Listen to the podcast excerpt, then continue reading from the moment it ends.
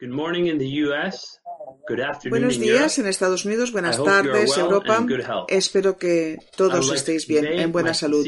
Quisiera agradecer muy sinceramente a la Fundación Rafael del Pino por su contribución tan valiosa al debate académico y al liderazgo. Y también, claro, por darme la oportunidad.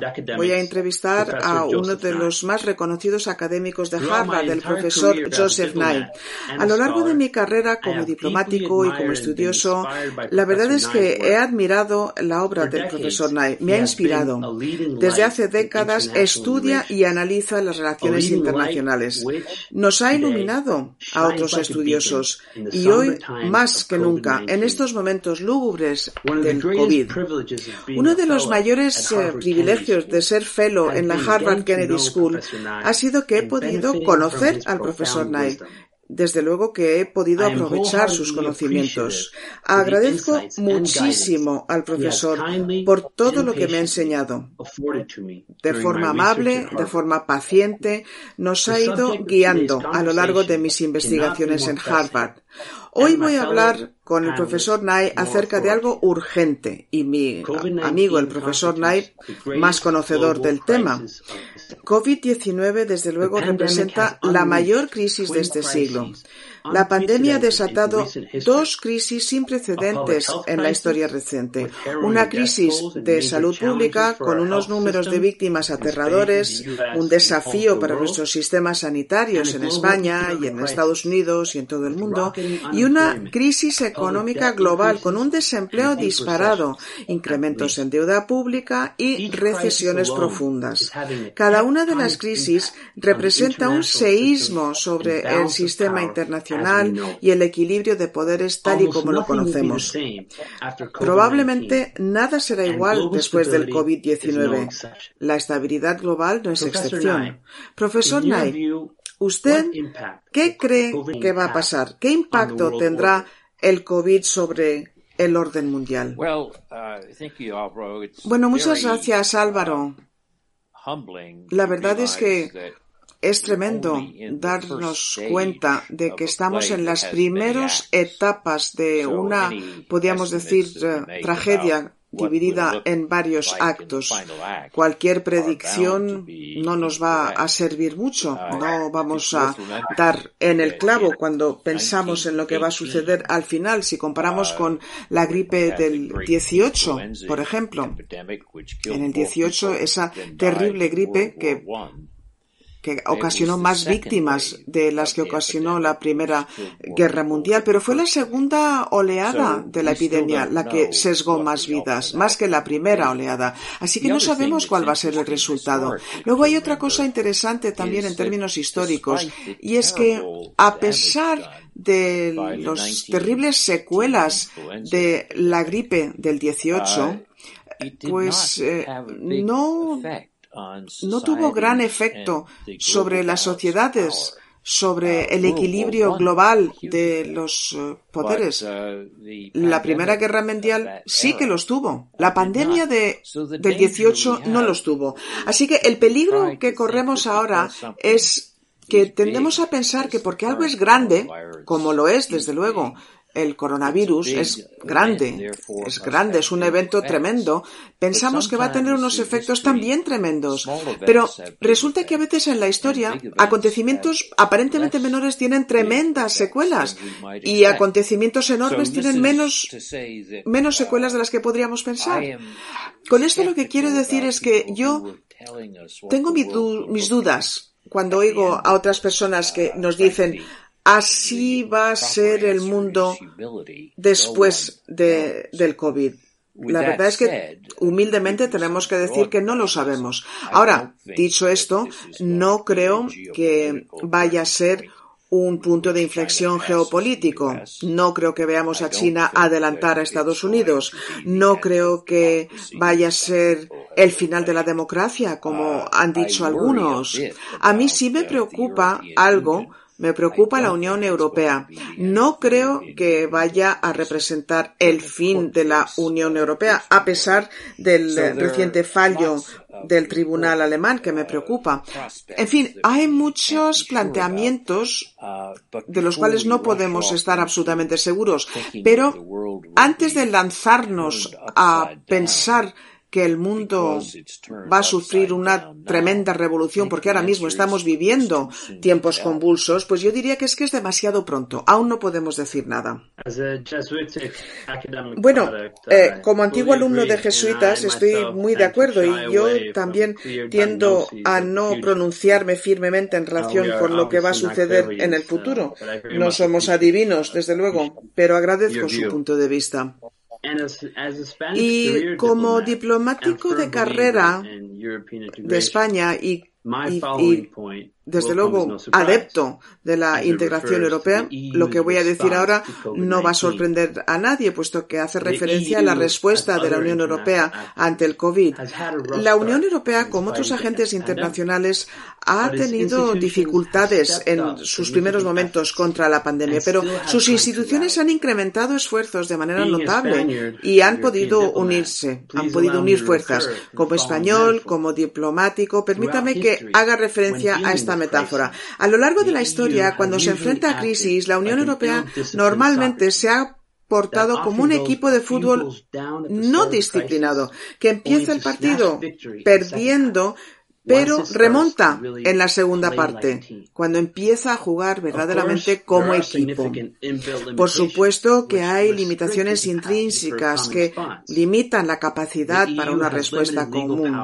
La Unión Europea tiene una autoridad legal limitada en salud pública y solamente puede suplementar las acciones de los Estados miembros. Y esto ha impedido una respuesta rápida, amplia, a un desafío implacable que no ofrece ni plazo de respiro ni clemencia para estas decisiones tardías. Igual que ha pasado en otros momentos críticos, la Unión Europea se ve atrapada.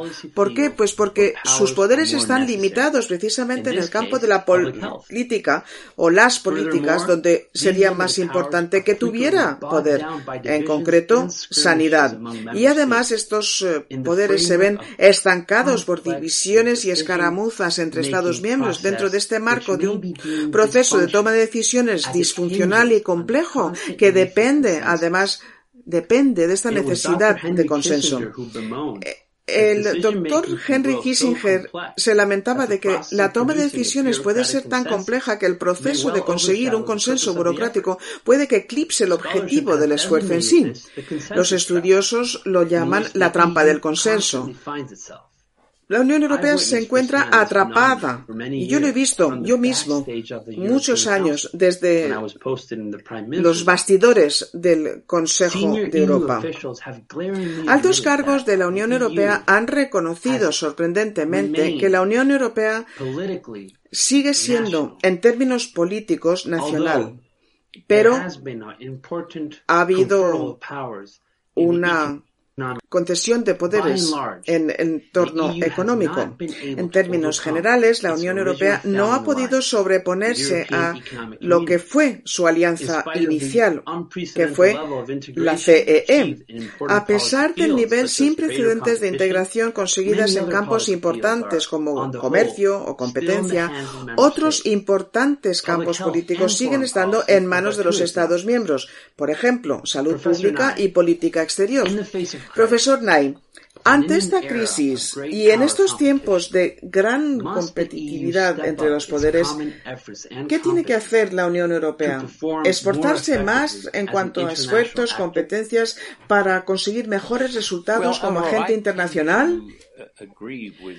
Bueno, Álvaro, yo uh, la verdad es que estoy de acuerdo con el diagnóstico que haces. Esta situación de la Unión Europea en cuanto a los orígenes de algunas de sus limitaciones, pero también en cuanto al futuro. Y me ha gustado mucho esta imagen del equipo que remonta en la uh, segunda parte del partido. Hemos visto, como uh, señalas, hemos visto muchas situaciones en el pasado. La Unión Europea parecía que no conseguía el objetivo, pero hay un firme compromiso para con el proyecto general de la Unión Europea. Y por esto pienso yo que sí va a haber una segunda parte muy sólida, muy robusta. Pero para llegar a esta segunda parte, creo que vais a tener que hacer algunas cosas, tomar algunos pasos que se han sugerido. Por ejemplo, debería de haber un fondo de recuperación de la Unión Europea. La señora van der Leyen habló acerca de un billón de euros. A mí me parece que es necesario y, quizás no sea siquiera suficiente. Eh, creo también que debería de haber bonos de la Unión Europea. Bonos eh, que ha recomendado George Soros que se parezcan a los eh, bonos perpetuos, que no sumen a la deuda.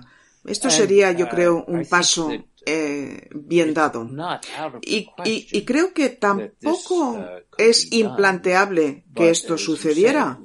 Pero como, como señalas con razón, ahora mismo, hasta ahora mismo, la respuesta no ha sido tan firme, tan contundente como debiera de, de haber uh, sido. Así que sí, yo confío en que la, la Unión Europea sepa resolver uh, este problema, como lo ha hecho en otras ocasiones en el pasado. Pero tengo que decir que, desde luego, se van a tener que tomar decisiones eh, difíciles. Pues desde luego estoy de acuerdo uh, en esto de la, esperanza. El embajador Nick Burns entrevistó el otro día al profesor Sergio Fabini, ya sé que usted le conoce, y, a mí mismo el otro día, y nos preguntó el embajador Burns que si como europeos, como europeos, que si habíamos observado que la Unión Europea era menos relevante ante sus ciudadanos durante esta crisis del COVID-19. Desde luego que muchos eh, han lamentado esta tendencia de la Unión Europea de recurrir por defecto a soluciones nacionales e, e incluso en lo que debería de ser nuestro mejor momento. El presidente Macron e ha dicho incluso que la Unión Europea se enfrenta a una amenaza existencial y tengo que decir que sintiéndolo muchísimo estoy de acuerdo con él.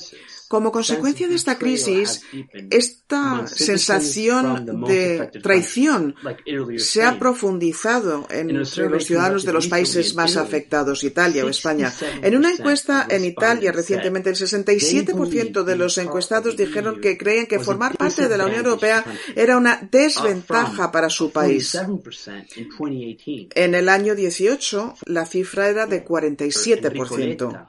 El eh, anterior primer ministro italiano Enrico Letta, que también ha hablado en la Fundación Rafael del Pino y con quien he tenido el honor de trabajar, advirtió hace poco que si la Unión Europea no apoyaba lo suficiente a Italia, el país sería se convertiría en la Hungría de Europa, un malandrín denostando la corriente principal dentro de la zona de la moneda única. Esto es algo que preocupa. Por supuesto, el apoyo público menguante a la Unión Europea no es ninguna novedad, porque ya durante la crisis financiera y económica del 2008, la incapacidad de la Unión Europea de reaccionar rápidamente socavó su credibilidad ante la ciudadanía europea. Pero hay dos diferencias notables.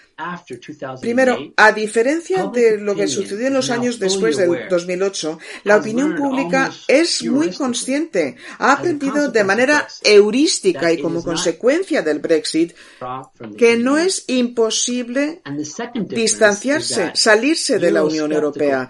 Y en segundo lugar, los partidos populistas y escépticos han seguido brotando, haciéndose cada vez más importantes, como han señalado Pippa Norris y Ronald Inglehart de la Harvard Kennedy School. Lo llevan diciendo estos expertos desde hace ya años.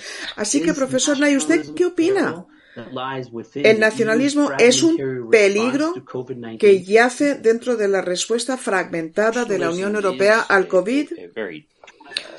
Pues a ver, el nacionalismo es un problema, desde luego, pero recordemos que está ahí desde hace ya mucho tiempo. Yo siempre recuerdo el hecho de que cómo se enfrentan los líderes al nacionalismo puede transformar el nacionalismo, que ya no será una fuerza negativa, sino una positiva. Porque recuerdo, por ejemplo, Jean Monnet, las decisiones que tomó en los años siguientes a la Segunda Guerra Mundial. Hubiera sido muy fácil intentar eh, separar el Ruhr y Sarre de Alemania y hubiera sido eh, tentador el el retener a Alemania, porque Alemania y Francia habían tenido tres guerras en 70 años, pero Monet tuvo la sensatez de comprender que esto fomentaría el nacionalismo alemán de nuevo. Se le ocurrió que sería mejor hacer algo con los recursos del uh, carbón y acero europeos y compartirlos. Ese fue el plan que se le ocurrió para evitar que brotara ese tipo de nacionalismo. Y es de hecho lo que sucedió. El nacionalismo alemán según ha ido eh, desarrollándose en el periodo posterior a la Segunda Guerra Mundial, se identificó con Europa. Cualquier político que quisiera representar a una Alemania fuerte tendría que ser también europeo. Y en este sentido, lo que deberíamos estar buscando ahora es a líderes que no le dan la espalda al nacionalismo, porque todos los países tienen sensaciones y emociones nacionales. Son los dirigentes que saben canalizar este nacionalismo en el sentido positivo. Escribí un libro que se llama Do Morals Matter? ¿Importa la moral? Y planteo esta pregunta. Planteo, ¿qué podemos decir acerca de el America First del presidente Trump? La respuesta es que todos tenemos que decir que los intereses de nuestro país son los más importantes. Macron tiene que decir Francia primero. La diferencia no es si el líder electo para ser fideicomiso del pueblo, que diga este líder que va a defender los intereses de su país como más importantes. Es la definición de los intereses. Aquí viene el ángulo moral y aquí es donde los grandes líderes dicen, sí, voy a defender los mejores intereses de mi país, pero tengo que contextualizarlo, tengo que incluir los intereses ajenos. En caso de Estados Unidos, después de la Segunda Guerra Mundial, esto se materializó en el Plan Marshall, que fue muy bueno para los americanos, pero fue también muy bueno para los europeos. Esto quiere decir que hoy día, y volviendo al ejemplo de Jean Monnet, pero también Adenauer, de Gaspari.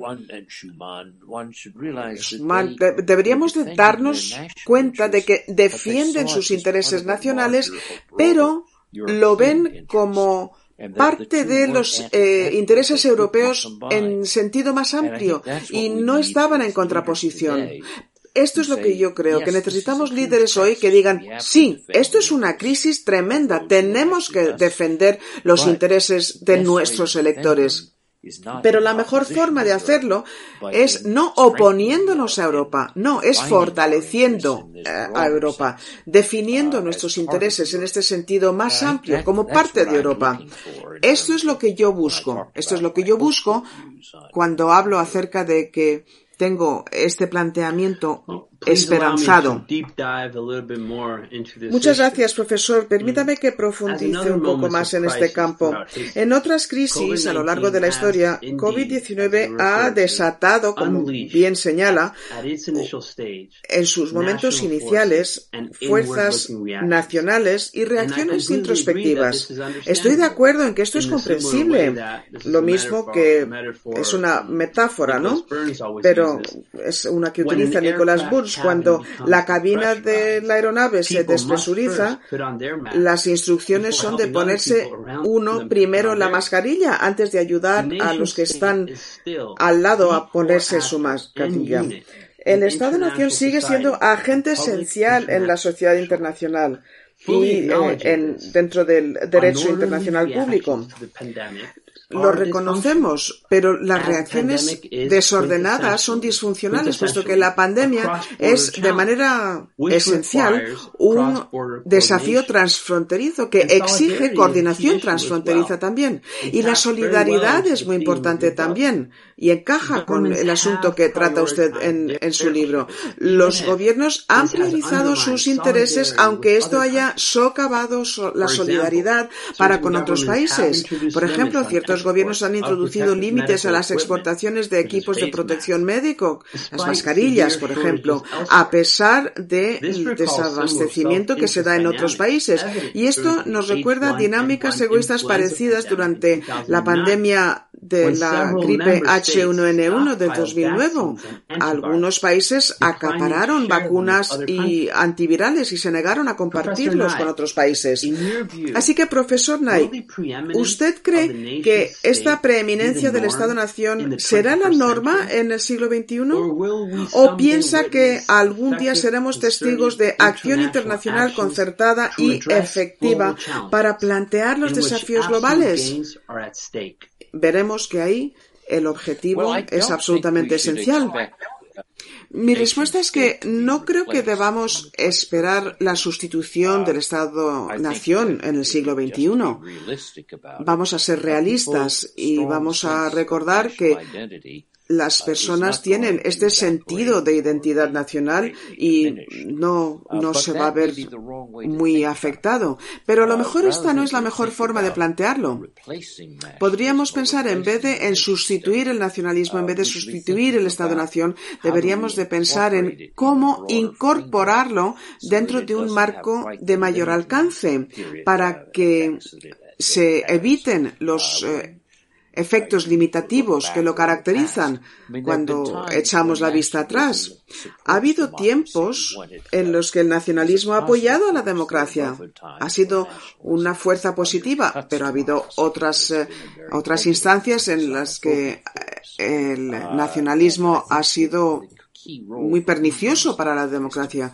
Yo creo que lo más importante es que los líderes piensen en los intereses nacionales dentro del marco de instituciones de mayor alcance, para que no sea uno u otro, sino más bien ambos.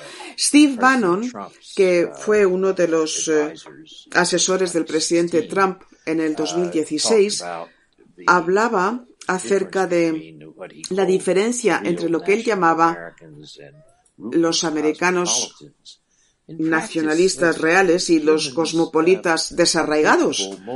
Los seres humanos pueden ser fieles a varias realidades a la vez, porque, por ejemplo, nos, nos, sentimos que formamos parte de la familia, formamos parte de la región, formamos parte de la nación, formamos parte de grupos o asociaciones profesionales, de agrupaciones religiosas. Podemos eh, ser fieles a distintas entidades de manera simultánea. No es esto o lo otro.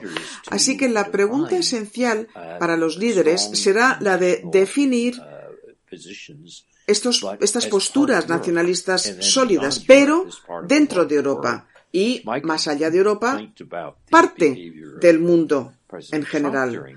Yo lo que he visto en el caso del presidente Trump en esta crisis es que lamentablemente se ha planteado los intereses americanos de forma muy mezquina, distanciándose de la OMS, por ejemplo, ha retirado la financiación. Esto es, esto es desastroso, es una respuesta desastrosa echando la culpa a otros, diciendo que China o Estados Unidos tuvo peores eh, cifras al principio de la crisis. Esto no conduce a nada bueno.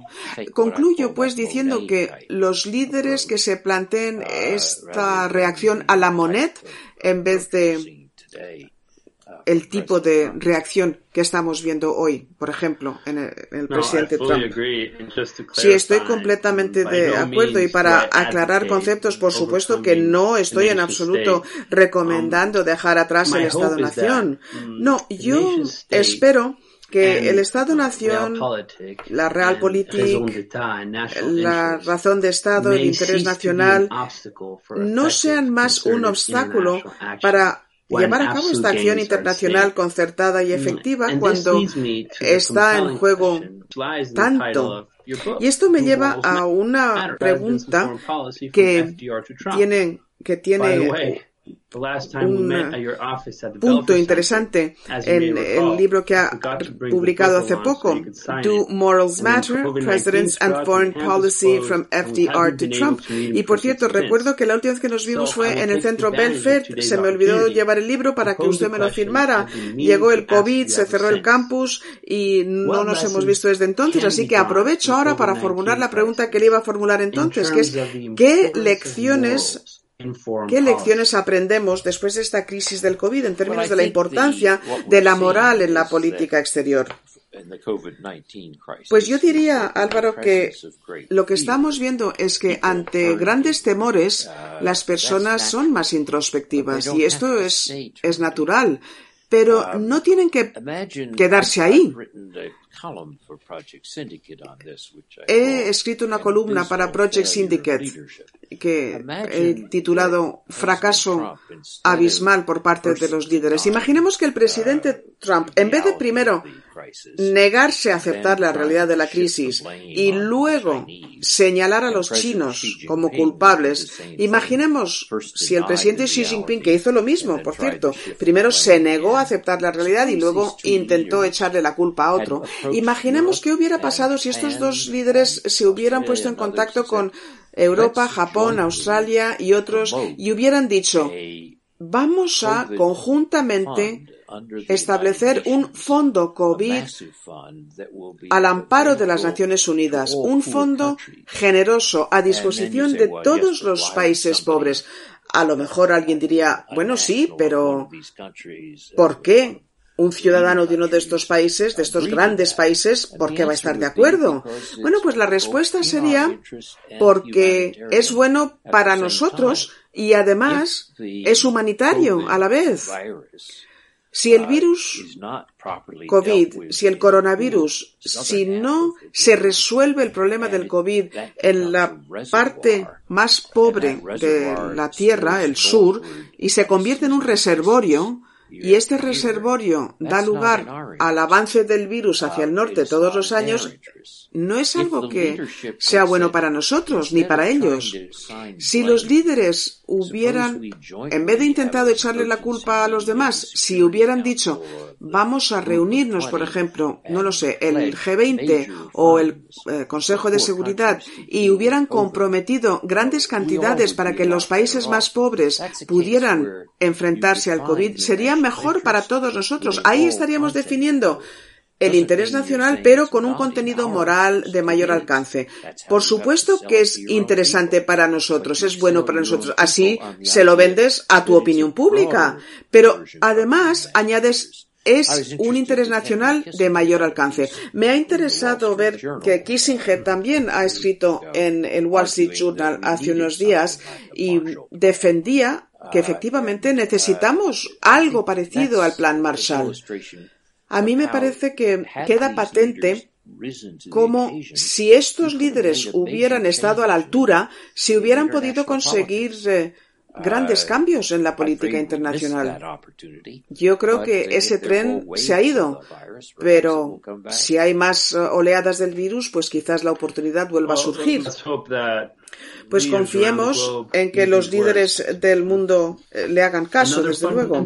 Hay otro asunto fundamental que yo quisiera comentar y es el del diálogo transatlántico.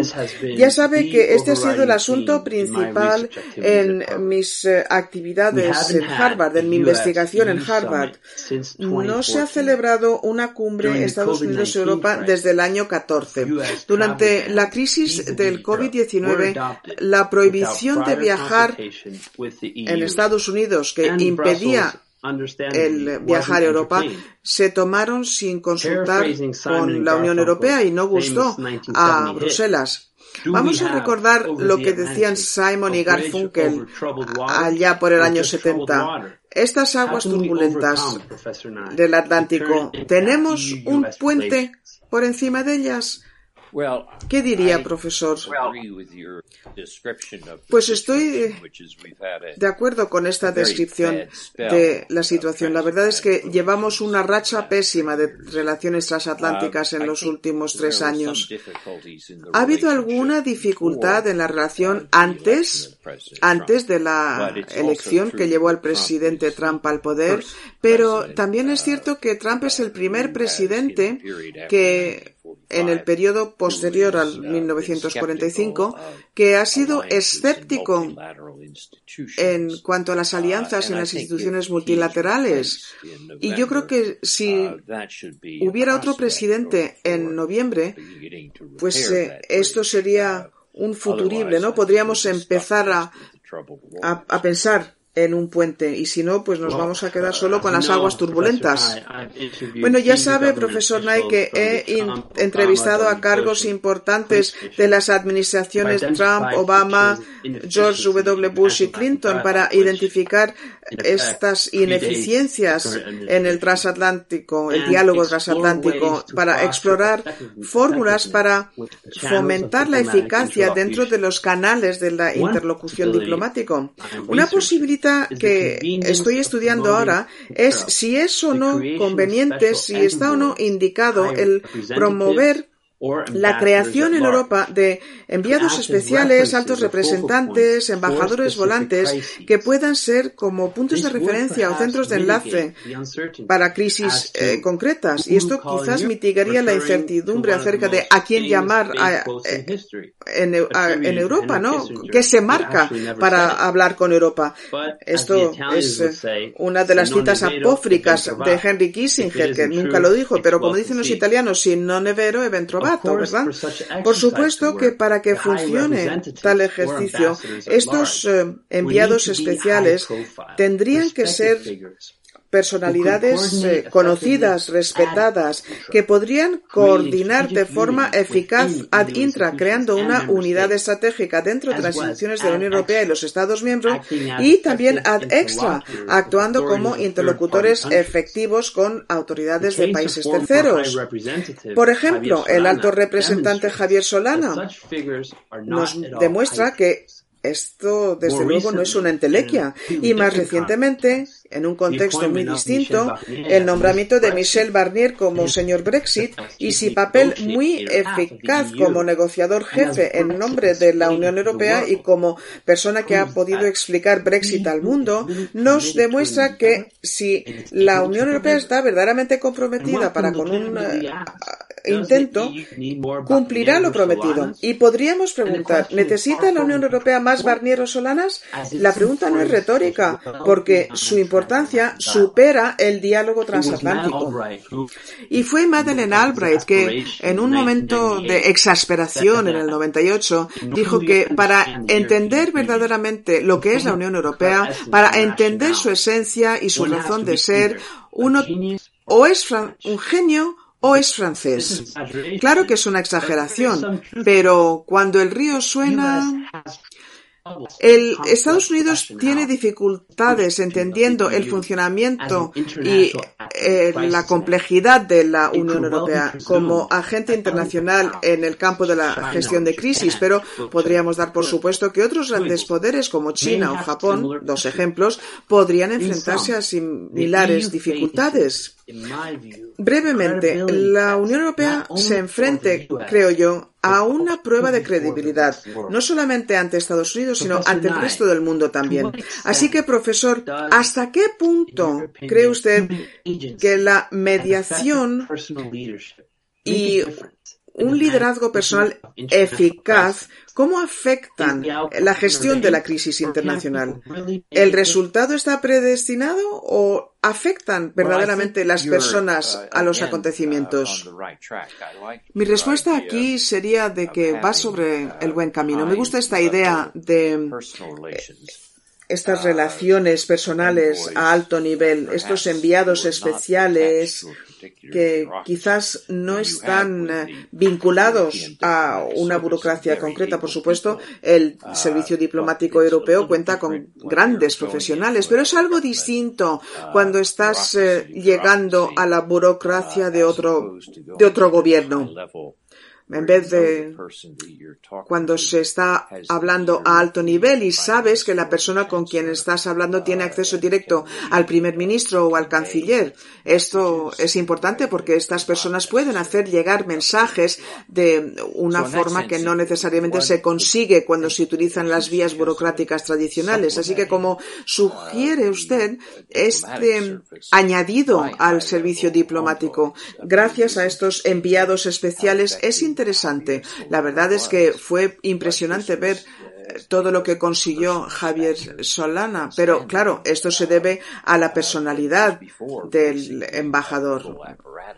Y por supuesto esto sucedió antes de que se contara con todo el andamiaje del servicio diplomático europeo. Con esto no quiero decir que estén contrapuestos, ¿no? Se puede contar con ambos, pero quizás, quizás se podría pensar en, en un suplemento, sí. Bien, tenemos tiempo para una pregunta de nuestro público. Es Emilio Moraleda, presidente de Talento Farmacéutico Business School, que tiene una pregunta para ambos. ¿Cree usted que se mitigarán los riesgos que corre la Unión Europea en relación con Estados Unidos y China. ¿Y cree usted que el euro eh, corre el euro el riesgo de desaparecer a corto o medio plazo?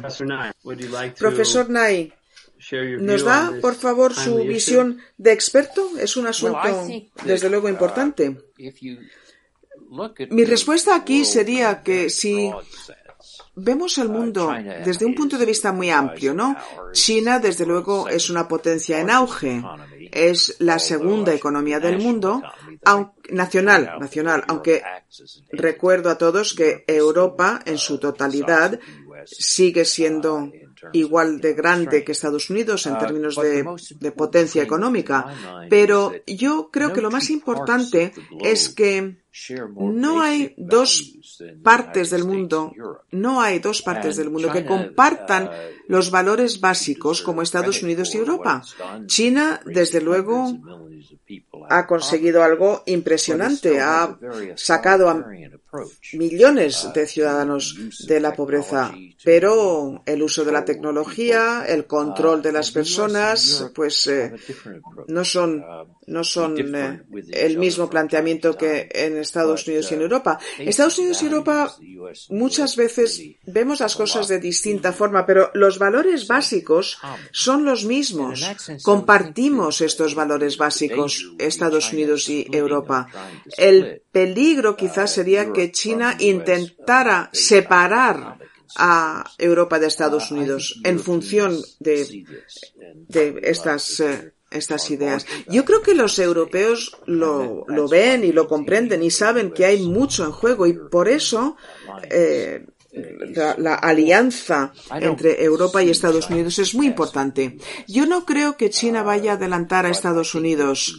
No, pero creo que si Europa y Estados Unidos se mantienen unidos, y, y, más importante, no creo yo que el autoritarismo adelante a la democracia. Así que yo creo que la respuesta es que los europeos deben trabajar muy estrechamente y con Estados Unidos, trabajar estrechamente las dos potencias. Como decía antes, me preocupa más esta fragmentación, estas divisiones o escisiones dentro de Europa. He hecho referencia antes a, a este fallo alemán, ¿verdad?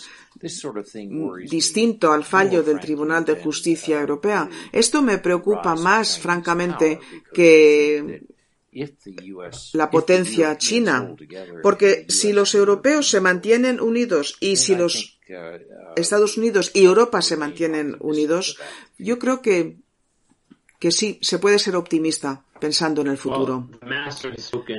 Bueno, el maestro ha hablado, poco puedo añadir. Eh, yo estoy poco dispuesto a ver estas variaciones de poder de, este planteamiento de suma cero, puesto que hay pérdidas absolutas en términos de poder duro y blando. Yo creo que todos nos vamos a ver debilitados como resultado del COVID-19. Y aunque China tiene cierta ventaja, ¿verdad?, de su recuperación, porque aparentemente ha sabido contener al virus de forma relativamente rápida, aunque por supuesto las eh, cifras no están claras, su, su poder blando se ha visto comprometido como eh, sabemos porque fue eh, el origen de la pandemia. Esto lo repite el presidente Trump machaconamente. Y ha habido polémica tanto dentro de China como fuera en relación con la censura por parte de las autoridades chinas. En cuanto al euro, desde luego que no soy adivino, pero vista mi experiencia en el gabinete del primer ministro de España, durante pasadas crisis económicas y financieras, yo sí creo que el euro va a pervivir. Ah, por supuesto, harán faltas acciones y reformas que se llevarán a cabo en distintos campos de la política. Jean Monnet ya dijo que Europa se forja gracias a las crisis. El Banco Central Europeo tiene mucha pólvora y hay distintos fondos por supuesto, el fallo de la semana pasada por el Tribunal Constitucional alemán es inquietante, pero no tanto desde el punto de vista de la política fiscal o monetaria, sino más bien en términos políticos y legales puesto que el Tribunal de Justicia Europeo, máxima autoridad judicial de la Unión Europea, aparentemente ha sido retado por un tribunal de un Estado miembro. Yo he trabajado con AINCO en este campo y podríamos celebrar un seminario sobre este asunto, pero brevemente puedo decir que la Unión se enfrenta a un momento crítico como entidad legal, no tanto como, eh, como entidad económica. Profesor Nay, ¿quiere usted añadir alguna cosa? Porque, por supuesto, cierra usted esta sesión. Pues yo creo que podemos volver al principio de nuestra conversación y decir que hay tanto que no sabemos acerca del virus en este momento, hay tanto que no sabemos acerca de la duración o el alcance de la disrupción económica. Yo creo que tenemos que ir con pies de plomo cuando pensamos en el futuro. Tenemos que ser humildes. Y desde luego, yo estoy seguro de que Europa sabrá mantenerse unida y yo estoy seguro de que la relación transatlántica será sólida. Tenemos que ser muy discretos, no sabemos lo que va a pasar. Por supuesto que nos unen hechos históricos, compartimos valores y podemos ser optimistas. Bueno, pues eh, yo he aprendido en Harvard que es importante gestionar eficazmente el tiempo, así que tenemos que poner fin a esta conversación. Muchísimas gracias a la Fundación Rafael del Pino Gracias, Vicente, por esta oportunidad. Y muchísimas gracias, profesor Nay. Muchísimas gracias por las valiosísimas aportaciones. Vamos a ver si nos iluminan en estos momentos tan difíciles. Así que muchísimas gracias y cuídense mucho.